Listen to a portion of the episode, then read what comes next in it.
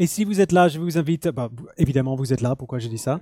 Euh, euh, Je vous invite à aller dans vos Bibles à, l'évangile de Luc au chapitre 24. Dimanche dernier, euh, comme vous savez, c'était le dimanche de Pâques.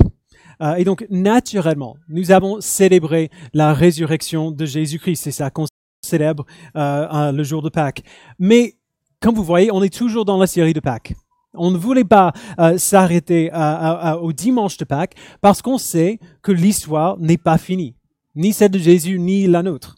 Il faut aller plus loin pour se demander qu'est-ce qui se passe maintenant? Maintenant que Jésus est ressuscité, euh, qu'est-ce qui se passe? Est-ce que sa résurrection devrait changer euh, notre manière de vivre? La réponse, évidemment, c'est oui puisque Jésus est ressuscité des morts, il a obtenu le salut pour nous, et donc nous devrions nous repentir de nos péchés, nous tourner vers lui avec foi et vivre pour lui. Mais ce ne sera pas clair tout de suite, euh, euh, peut-être, ce à quoi cela devrait ressembler. Et donc, on va aller un peu plus loin aujourd'hui pour répondre à ces questions. Euh, et, on va commencer par la question de ce qui se passe ensuite, parce que c'est là où euh, Luc commence. Notre passage aujourd'hui commence euh, tout de suite après celui qu'on a vu dimanche dernier. et après, on va continuer pour voir la question de ce que cela change pour nous. et donc, juste un rappel rapide. la semaine dernière, c'est ce qu'on a vu, le Christ ressuscité est apparu à deux disciples sur la route d'Emmaüs et il les a convaincus que le plan de Dieu avait été accompli. Même si Jésus était mort, même si le Messie était mort, ils l'ont vu crucifié, euh, le plan de Dieu euh, s'était bien accompli. Euh, il, les a convaincus de cela, non pas en les laissant savoir que c'était lui, Jésus, en tout cas pas au début, mais en leur expliquant les Écritures. Et puis, il les permet de voir que c'était lui qui leur parlait tout ce temps. Et donc, ils courent et ils disent aux autres disciples ce qui, euh, ce qui vient de se passer. Et c'est là qu'on reprend l'histoire dans Luc 24, verset 36. Et on va voir euh, le même schéma qu'on a vu euh, la semaine dernière. On commence par la peur, puis on reproche, puis de l'enseignement et enfin le témoignage. Donc, lisons ensemble verset 36 du, de Luc 24. Il parlait encore, donc il, c'est les disciples, il parlait encore quand Jésus lui-même se présenta au milieu d'eux et il leur dit, que la paix soit avec vous. Alors prêtez bien attention à ce que dit Luc ici. Il dit, il parlait encore quand Jésus lui-même se présenta au milieu d'eux. La porte était fermée à clé, comme on voit dans l'évangile de Jean au chapitre 20. Les disciples sont là en train de discuter, euh, et alors qu'ils parlent, ils regardent et voilà Jésus qui dit que la paix soit avec vous. Alors quand j'étais un nouveau chrétien, euh, je comprenais pas vraiment pourquoi Jésus a dit ça. Euh, ici et dans l'évangile de Jean. Euh, alors qu'il vient d'apparaître de nulle part au milieu d'une pièce, j'aurais pensé qu'il aurait plutôt envie de genre faire un gros câlin à tout le monde. Il pensait qu'il était mort quand même. Genre, non, je suis là, je suis bien vivant, euh, il n'y a pas de souci. j'aurais pensé qu'il fasse un peu, un peu la fête. Mais Jésus dit plutôt que la paix soit avec vous. La raison pour laquelle ça nous semble étrange, c'est que la notion de paix en français a un sens bien plus léger. Euh, que pour les Juifs. Le mot hébreu shalom, qui veut dire euh, qu'on traduit par paix, est, plein de sens. Il communique pas seulement l'absence de violence, de conflit, mais la présence positive de bénédiction. Okay? Il communique euh, que, que l'idée que, que tout va bien entre nous et Dieu, tout va bien entre nous et les autres, tout va bien dans notre vie. Et du coup, c'est la chose parfaite à dire à ce moment. Cette, cette, plénitude de paix et de bénédiction, c'est précisément ce que Christ vient de gagner à la croix pour ces personnes, même si ces gens ne, le savent pas encore. Il vient de les procurer la paix éternelle, la bénédiction éternelle auprès du Père, la vie éternelle, euh, éternelle en lui. Mais évidemment, pour le moment, eux, ils n'arrivent pas à réfléchir à tout ça parce qu'ils sont juste terrifiés tout simplement. Euh, verset 37, on voit, saisi de frayeur et d'épouvante, ils croyaient voir un esprit. Alors, on peut les comprendre. Euh, ils, pleurent depuis trois jours la perte de leur maître euh, qui pensait être le roi que Dieu avait promis. Euh, ils commencent peut-être tout juste à se faire à l'idée qu'ils s'étaient peut-être trompés, que Jésus n'était pas vraiment euh, le Messie. Et puis d'un seul coup, ils le voient les disciples voient Jésus au milieu d'eux en disant que la paix soit avec vous, ils n'arrivent pas à le croire. Genre, ça doit être un fantôme, ça doit être un esprit. Jésus est, mort, on l'a vu mourir. On peut les comprendre. Et Jésus les comprend aussi. il leur fait un reproche, mais, mais doucement. Parce que il sait que ce ne sont que des hommes, il sait à quel point tout ce qui se passe euh, est incroyable. Donc, verset 38, euh, et ben, ils étaient saisis de frères, d'épouvante, ils croyaient voir un esprit, mais il leur dit, pourquoi êtes-vous troublés et pourquoi de pareilles pensées surgissent-elles dans votre cœur? Regardez mes mains et mes pieds, c'est bien moi. Touchez-moi et regardez, un, esprit n'a ni chair ni os comme moi, euh, vous voyez bien, j'en ai. En disant cela, il leur montra ses mains et ses pieds. Il leur montre ses mains, ses mains et ses pieds, évidemment, parce que c'est là où il s'était fait percer par les clous à la croix. Euh, Jésus ne cherche pas à produire de la honte en eux euh, par, ce, par ce reproche, mais plutôt à les rassurer. Il comprend pourquoi ils sont troublés, mais il leur dit qu'ils ont tort d'être troublés, ils ont tort d'avoir peur, ils ont tort de douter, et puis il leur montre. Il leur montre pourquoi ils ont tort. Il les laisse voir ses mains et ses pieds toujours marqués par les clous euh, qui, qui les ont percés. Et il le fait pour les rassurer que c'était bien vrai. Il était mort. Genre, il, il, n'était pas, il n'avait pas tort quand il, se, quand il pensait que Jésus était vraiment mort à la croix. Ça s'est vraiment passé. Mais maintenant, en même temps, il est vraiment vivant. Et puis, Luc nous donne un, autre détail. C'est petit, mais c'est quand même important. Verset 41. Cependant, dans leur joie, ils ne croyaient pas encore. Et ils étaient dans l'étonnement. Alors, juste rapidement, on, pourrait peut-être critiquer les disciples à ce moment-là. Alors, ils, voient Jésus, ils l'ont touché, ils ont, ils ont vu ses mains, ils ont vu ses pieds, et quand même, ils ne croient pas. Genre, lisant cela, c'est facile de dire, mais quand même, vous, vous, devriez, vous savoir, vous, devriez pouvoir, euh, pouvoir accepter la, réalité qui est devant vos yeux maintenant. Mais, encore une fois, Jésus ne se frustre pas avec eux. Il dit plutôt, à fin du verset 41, alors il leur dit, avez-vous ici quelque chose à manger? Ils lui présentèrent un morceau de poisson grillé et un rayon de miel. Il en prit et mangea devant eux. Jésus leur donne ici probablement la, dernière chose qu'il leur fallait pour être pleinement convaincu, avec beaucoup de patience, avec beaucoup de, grâce, comme un parent avec, euh, avec son enfant. Il leur donne ce qu'il leur faut pour enfin pouvoir croire. Il a mangé. C'était pas un fantôme. Ce n'était pas un esprit. Les fantômes n'ont pas de corps. On ne peut pas toucher les fantômes. Les fantômes ne mangent pas de poisson.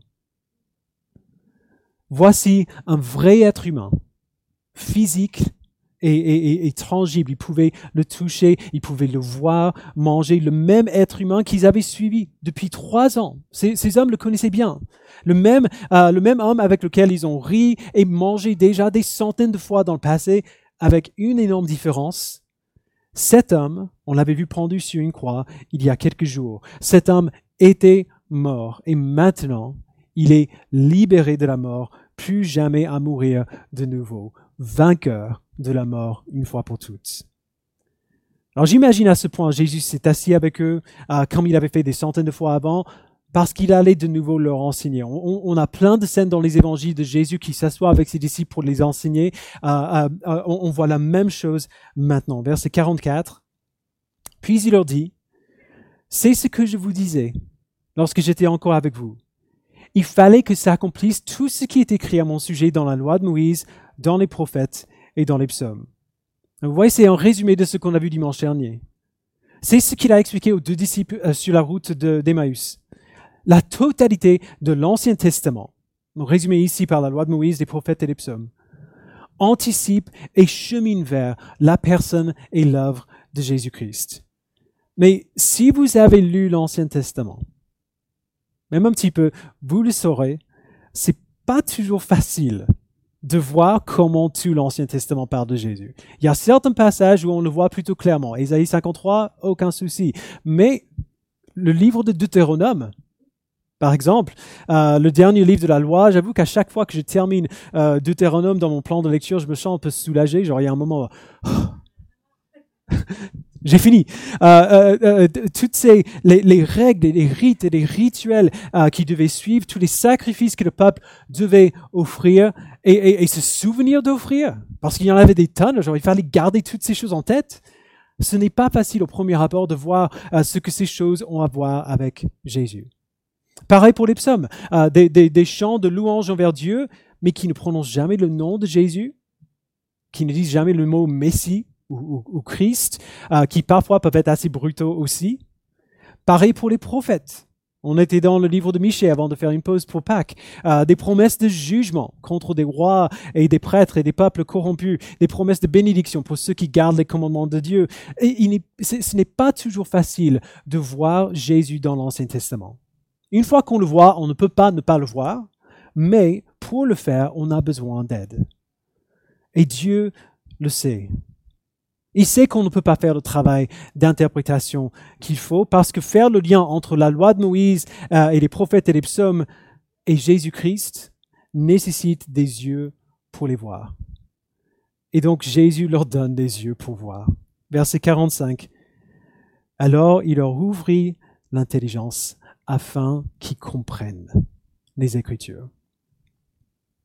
On parle souvent de la souveraineté de Dieu sur le salut, du fait que personne ne peut venir à Dieu à moins que Dieu fasse une œuvre en, euh, eux d'abord euh, pour le réveiller de sa mort spirituelle, pour lui donner un nouveau cœur, de nouveaux yeux pour voir. C'est exactement ce qu'on voit ici. Jésus a fait cette œuvre souveraine en eux, l'œuvre dont nous avons tous besoin pour comprendre correctement la parole de Dieu. On a vu la même chose la semaine dernière aussi, euh, quand on a vu Jésus expliquer l'écriture aux deux disciples sur la route. C'était pas un miracle visible et évident euh, qui les a convaincus que Jésus était bel et bien le Messie, mais plutôt ce qui s'est passé en eux lorsque Jésus leur a expliqué les Écritures. C'est le début de quelque chose auquel Luc va revenir sans cesse dans le livre des Actes après, parce que Luc est aussi l'auteur du livre des Actes on, voit à de multiples occasions, d'habitude à la fin d'une partie narrative, ces paroles, et la parole de Dieu se propageait de plus en plus. Ou alors la parole de Dieu gagnait en puissance.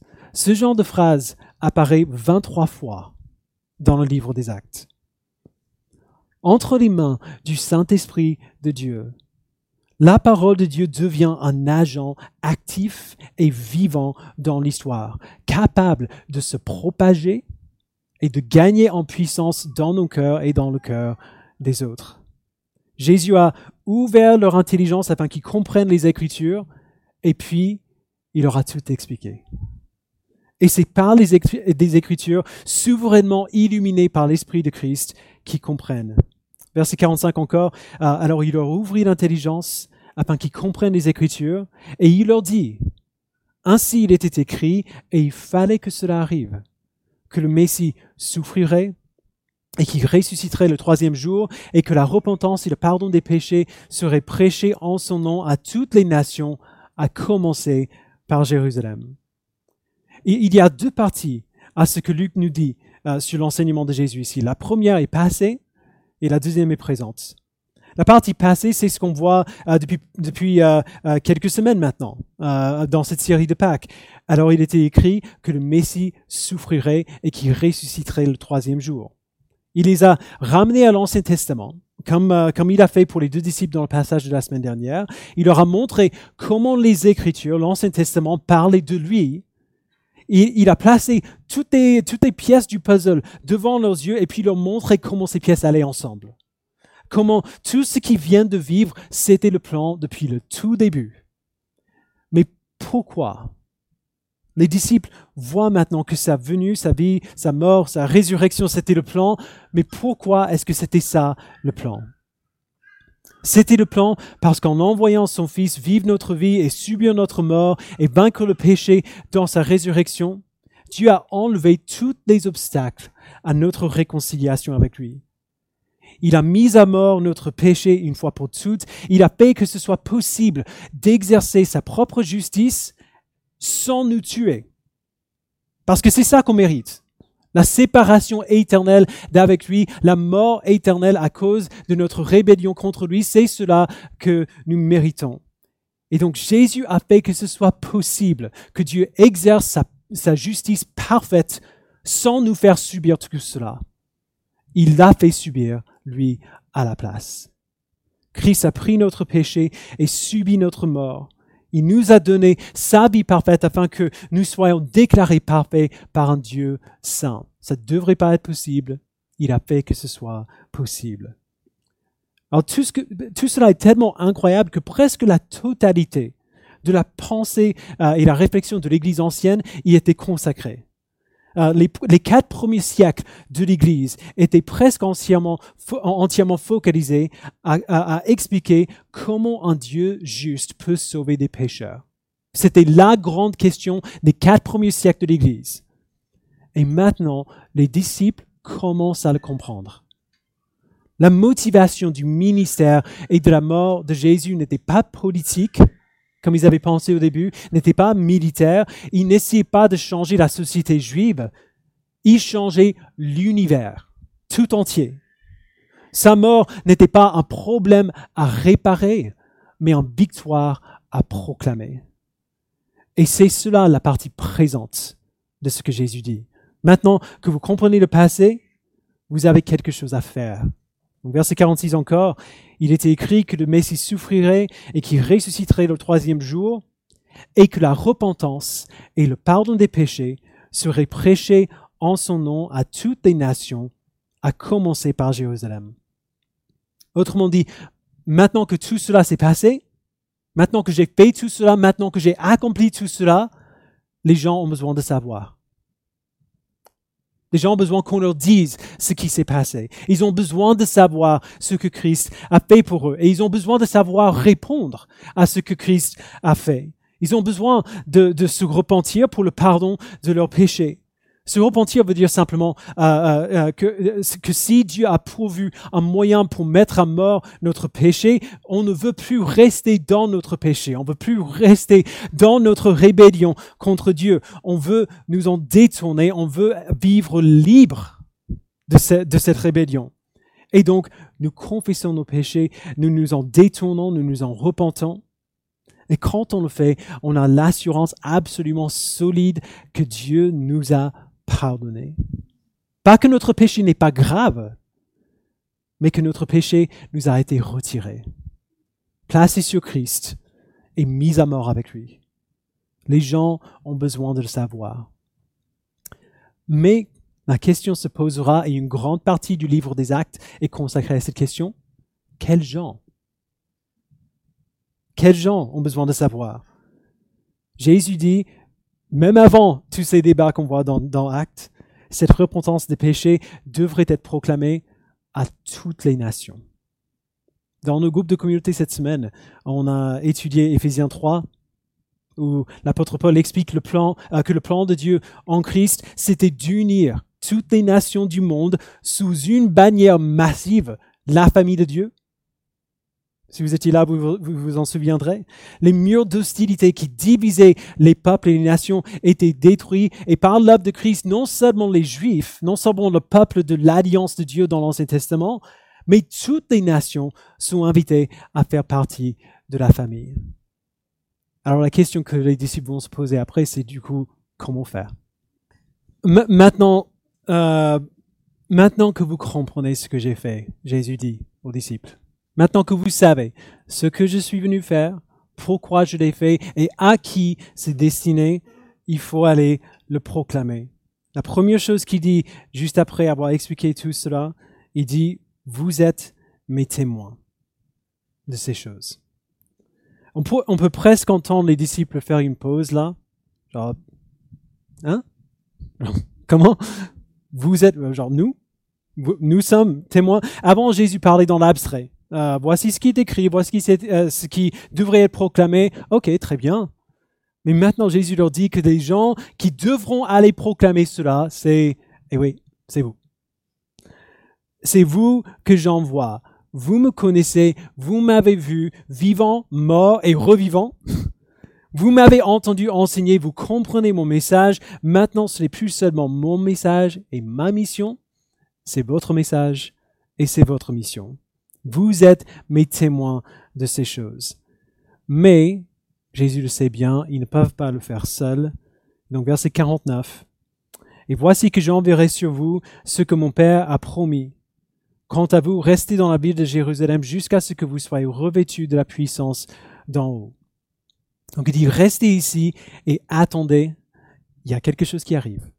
Il ne dit pas tout de suite ce que c'est, mais il y a quelque chose qui arrive. Et si on continue de lire, si on finit euh, l'évangile de Luc et on commence euh, Luc partie 2, ce qui est le livre des actes, c'est vraiment, genre le livre des actes, c'est la suite euh, de, de, de l'évangile de Luc. Si on continue de lire, on voit très vite ce que c'est. Dans Actes chapitre 2, après que Jésus retourne au ciel, il envoie son Saint-Esprit aux disciples et l'Esprit leur donne de la puissance pour témoigner. C'est incroyable ce qui se passe juste après. Ils sont dans la, salle, dans, euh, dans, la salle tout ensemble en train de prier. L'esprit vient, il commence à parler dans d'autres langues que les gens dehors puissent, euh, peuvent comprendre, des gens qui viennent de, un peu de partout. Et puis Pierre monte sur le toit, il prêche un message, il y a 5000 personnes qui viennent à la foi en Christ. Genre ça, nous, à, tous les prédicateurs, on a honte euh, quand, on, quand on lit ça. Um, donc, l'Esprit leur donne de la puissance pour témoigner. Les disciples, pas seulement Pierre, mais les disciples prêchent l'Évangile. Les gens viennent à la foi en Christ. Et puis, ces gens témoignent eux-mêmes de l'Évangile qu'ils ont reçu. Et c'est pour cela que c'est tellement important de comprendre que Dieu a donné à son Église ce message à proclamer à toutes les nations. Et pas seulement aux gens de la ville de Jérusalem. Nécessairement, si on va, euh, euh, si on va proclamer ces choses à toutes les nations, il faut aller. Il faut atteindre toutes les nations. Il faut sortir, aller vers toutes ces nations pour proclamer la bonne nouvelle. Et donc, ma question est très simple. À quoi est-ce que ça ressemble? Pour l'Église chrétienne que Jésus a formée de proclamer l'Évangile à toutes les, euh, à toutes les nations à quoi est-ce que ça ressemble? Euh, Surtout que maintenant, évidemment, après, euh, au bout d'un certain temps, l'Église euh, est devenue trop grande pour être une seule Église. Il fallait en faire d'autres. il fallait qu'il y ait d'autres églises dans d'autres villes pour que d'autres personnes puissent connaître l'Évangile et entendre l'Évangile. À quoi est-ce que ça ressemble pour toutes ces églises de proclamer l'Évangile à, à, toutes les nations? On trouve une, une réponse plutôt courte mais très claire dans le livre des Actes au chapitre 2. Euh, donc, euh, à la fin d'acte 2, on trouve une description de la vie de l'Église ancienne. On y voit deux éléments de base. On voit des activités organisées euh, qui peuvent se faire que dans des rassemblements de l'Église, et on voit des activités tout à fait ordinaires que n'importe qui peut faire. aussi, je devais le dire un peu dans des termes modernes, on voit des choses qui ont lieu pendant le culte de dimanche, pendant ce qu'on est en train de faire là, et on voit des choses qui se passent en dehors du culte. Acte chapitre 2, donc euh, allez avec moi, Acte chapitre 2, verset 42. On va juste lire la fin. Il persévérait, donc c'est, l'Église, c'est, euh, toute l'Église avec les, avec les apôtres. Il persévérait dans l'enseignement des apôtres, dans la communion fraternelle, dans la fraction du pain et dans les prières. La crainte s'emparait de chacun et se faisait beaucoup de prodiges et de signes miraculeux par l'intermédiaire des apôtres. Tous ceux qui croyaient étaient ensemble et ils avaient tout en commun. Ils vendaient leurs propriétés et leurs biens et ils en partageaient le produit entre tous en fonction des besoins. Chaque jour, avec persévérance, ils se retrouvaient d'un commun accord au temple, ils rompaient le pain dans les maisons et ils prenaient leur nourriture avec joie et simplicité de cœur. Ils louaient Dieu et avaient la faveur de tout le peuple. Et le Seigneur ajoutait chaque jour à l'Église ceux qui étaient sauvés.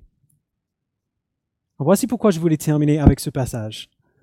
On, a tendance à penser à, notre témoignage, à, notre responsabilité d'être témoin de ces choses. On, a tendance à penser à cela euh, aujourd'hui sous l'entête euh, du terme évangélisation. Et on a tendance à penser à l'évangélisation comme une activité officielle de l'Église. Euh, d'ailleurs, si vous êtes nouveau à l'Église, le mot évangélisation veut simplement dire partager l'Évangile avec quelqu'un. Donc, on, a, tendance à penser à l'évangélisation comme quelque chose qui se fait de manière officielle par l'Église. C'est pour ça qu'on a un mot, un mot d'Église pour ça, du jargon d'Église. Évangélisation, c'est un mot qu'on a inventé parce que c'est quelque chose qui nous appartient à l'Église. L'équipe d'évangélisation sort quelques fois par mois pour parler aux gens dans la rue et pour partager l'Évangile avec eux. Voilà l'évangélisation. La chorale sort le week-end de Pâques pour chanter des chants et pour partager l'évangile avec les autres. Voilà l'évangélisation. Et c'est vrai. C'est vrai. Euh, ces choses sont l'évangélisation et merci Seigneur qu'on a euh, qu'on ait ces, opportunités-là. Mais quand même, on aurait tort d'imaginer euh, d'imaginer que l'évangélisation se limite à ces choses-là. Regardons à, la première Église. Ils faisaient des choses qu'on ne peut faire que lorsque l'Église est rassemblée pour adorer. Ils font ce qu'on fait maintenant. Ils écoutaient la prédication de la parole, ils prenaient la Sainte Seine ensemble, ils chantaient, ils louaient, ils ne négligeaient pas ces choses. Mais ils ne s'arrêtaient pas là non plus. En plus de leur rassemblement régulier, ils se rassemblaient de manière tout à fait informelle, aussi de manière régulière. On voit, c'était verset, euh, euh, verset, je vois pas sur mon écran, 46. Ils rompaient le pain, où ça Dans les maisons. Pas dans la maison de Dieu, pas dans l'église, pas dans le temple, ils rompaient le pain dans les maisons. Ça veut dire les maisons les uns des autres. Ils se réunissaient régulièrement, ils partageaient leurs biens les uns avec les autres pour pouvoir aux besoins des autres. Ils mangeaient ensemble. C'est un truc tout simple euh, qu'on peut oublier assez, assez, facilement. Ils faisaient des choses euh, normales, des choses ordinaires. Ils se comportaient comme une famille. Et ils l'ont fait de telle façon à ce que les gens à l'extérieur de l'Église puissent le voir. Qu'est-ce qu'on voit à la fin du verset 47 Ils avaient la faveur de tout le peuple et le Seigneur ajoutait chaque jour à l'Église ceux qui étaient sauvés. Ils se comportaient d'une certaine manière entre eux, de telle façon à ce que les gens de l'extérieur voient cela et soient convaincus que Jésus-Christ est Seigneur. Alors, il faut, il faut bien qu'on comprenne notre, notre témoignage, notre évangélisation en dehors de l'Église n'est pas complète si les non-croyants ne peuvent pas voir la vie de l'Église que nous vivons ensemble dans l'Église. Notre témoignage n'est pas complet si les gens de, l'extérieur ne peuvent pas voir la vie qu'on vit ensemble dans l'Église. Notre témoignage n'est pas complet si les non-croyants ne peuvent pas voir la famille. Alors, je vais être aussi transparent que possible. Ce que je dis là est très, très dur pour moi. On, en parlait cette semaine avec, euh, avec euh. Euh, ce n'est pas facile pour moi de vivre la vie de l'Église parce que naturellement, naturellement, honnêtement, j'aime pas trop les gens. Alors j'ai, du mal avec les gens. Euh, je, je, peux, si je peux rester dans un fauteuil avec un bouquin toute la semaine, je suis très bien comme ça. Et donc, si je veux pas être hypocrite, il faut que je vous dise en toute transparence que je ne pratique pas bien ce que je suis en train de vous dire. Mais en même temps, si je veux être fidèle, il faut que je le dise et il faut que je le fasse et vous aussi. Il ne faut pas que je sois seul non plus. Si nous voulons être fidèles à la parole qui nous est donnée, il faut le faire. On doit faire trois choses si on veut rester fidèle à, être des témoins efficaces et fidèles de l'Évangile. On doit ne pas négliger les éléments, les éléments essentiels du rassemblement d'abord.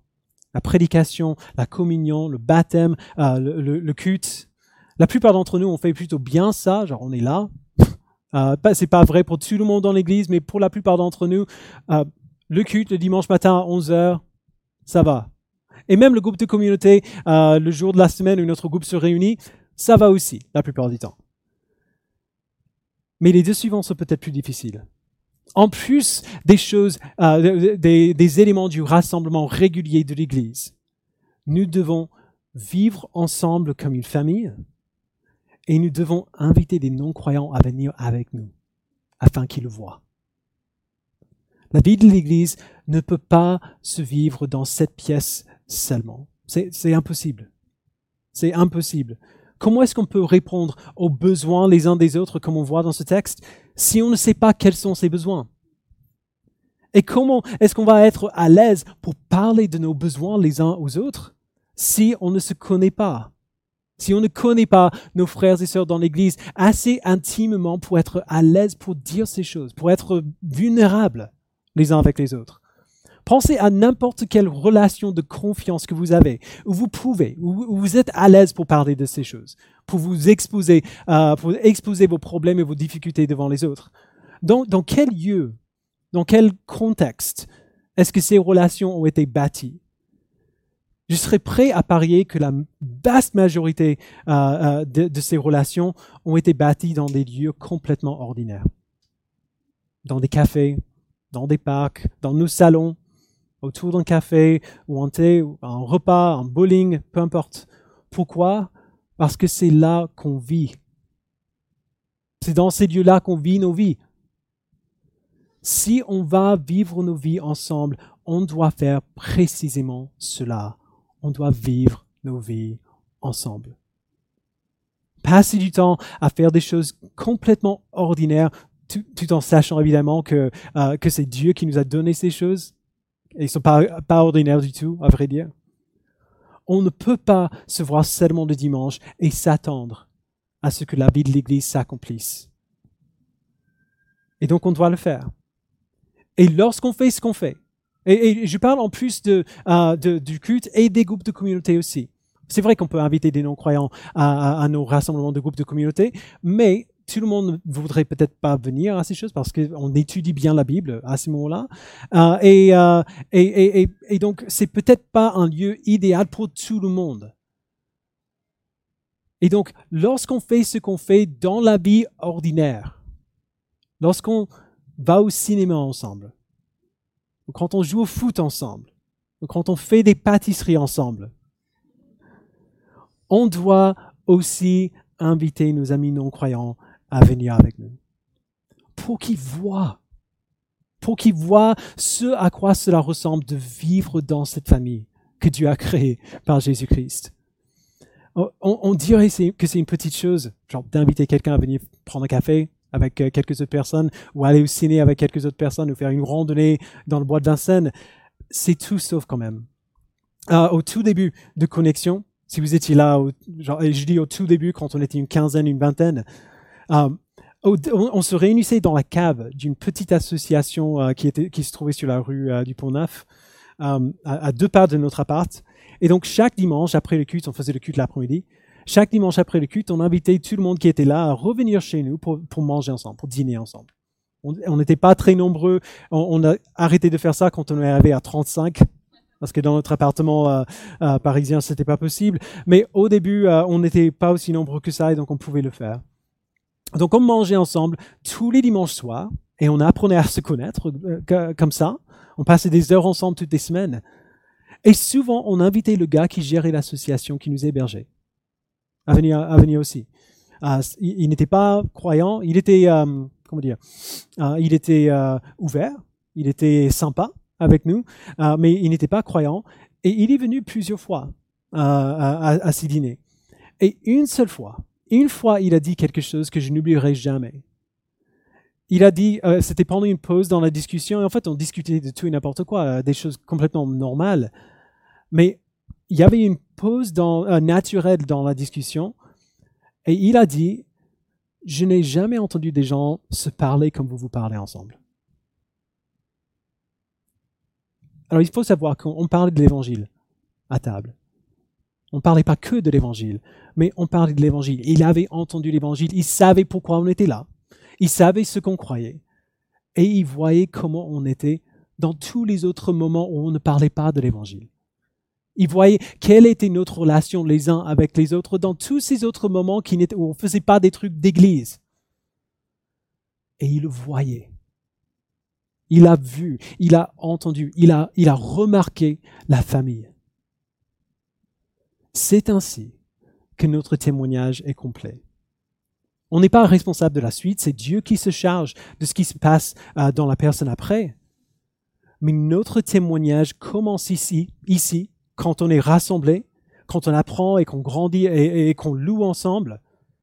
Et notre témoignage continue dehors, dans les situations les plus ordinaires, quand les gens peuvent voir la différence que Christ fait pour nous et entre nous la proclamation verbale de l'évangile, genre dire à quelqu'un ce que Jésus-Christ a fait, est essentiel.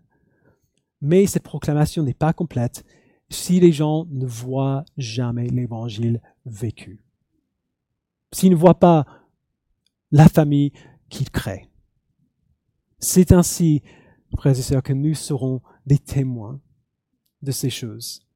C'est ce qui a changé pour les disciples suite à la résurrection de Christ, et c'est ce que la résurrection change pour nous aussi. Et donc, je me joins avec vous dans, dans, dans la prière pour demander à Dieu de nous donner le courage euh, et, et la passion et la motivation pour faire cela parce qu'on sait quel en est l'enjeu. Euh, je vous invite à prier.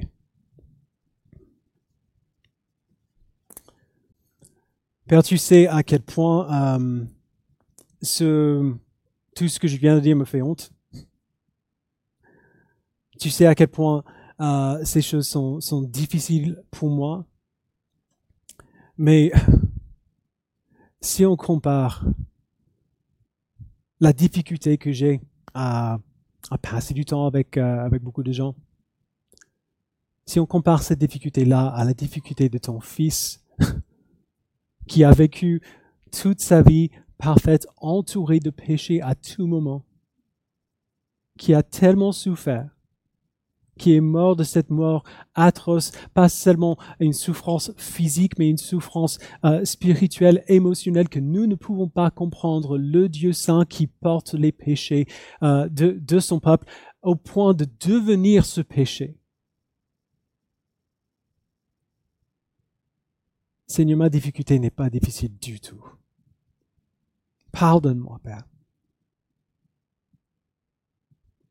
Pardonne-nous d'utiliser notre, notre timidité, notre planning, notre indisponibilité comme une excuse.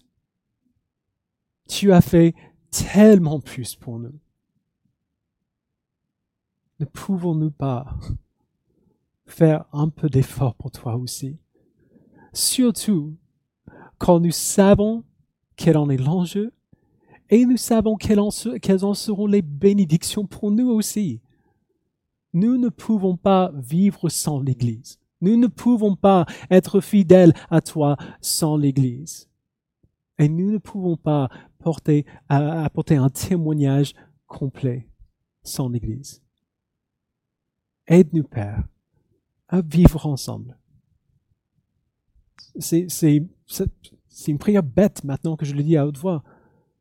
Aide-nous à vivre ensemble, à faire les choses les plus simples qu'on fait de toute façon. Mais aide-nous, Père, à le faire d'une certaine manière, ensemble pour cette raison, intentionnelle, pour que le monde voit ce à quoi ressemble ta famille. Et que le monde puisse dire, je n'ai jamais vu quelqu'un, j'ai jamais vu des gens se parler comme vous vous parlez ensemble. Je n'ai jamais vu des gens vivre en famille comme ça alors, alors qu'ils ne sont pas famille. Fais en sorte, Père, que nous puissions être fidèles à ton appel et sers-toi de cette famille pour ouvrir l'intelligence de ceux qui le voient, pour qu'ils soient ouverts à entendre l'Évangile et qu'ils soient transformés par l'Évangile qu'on les proclame. Merci Père, au nom de Jésus-Christ, nous le prions. Amen.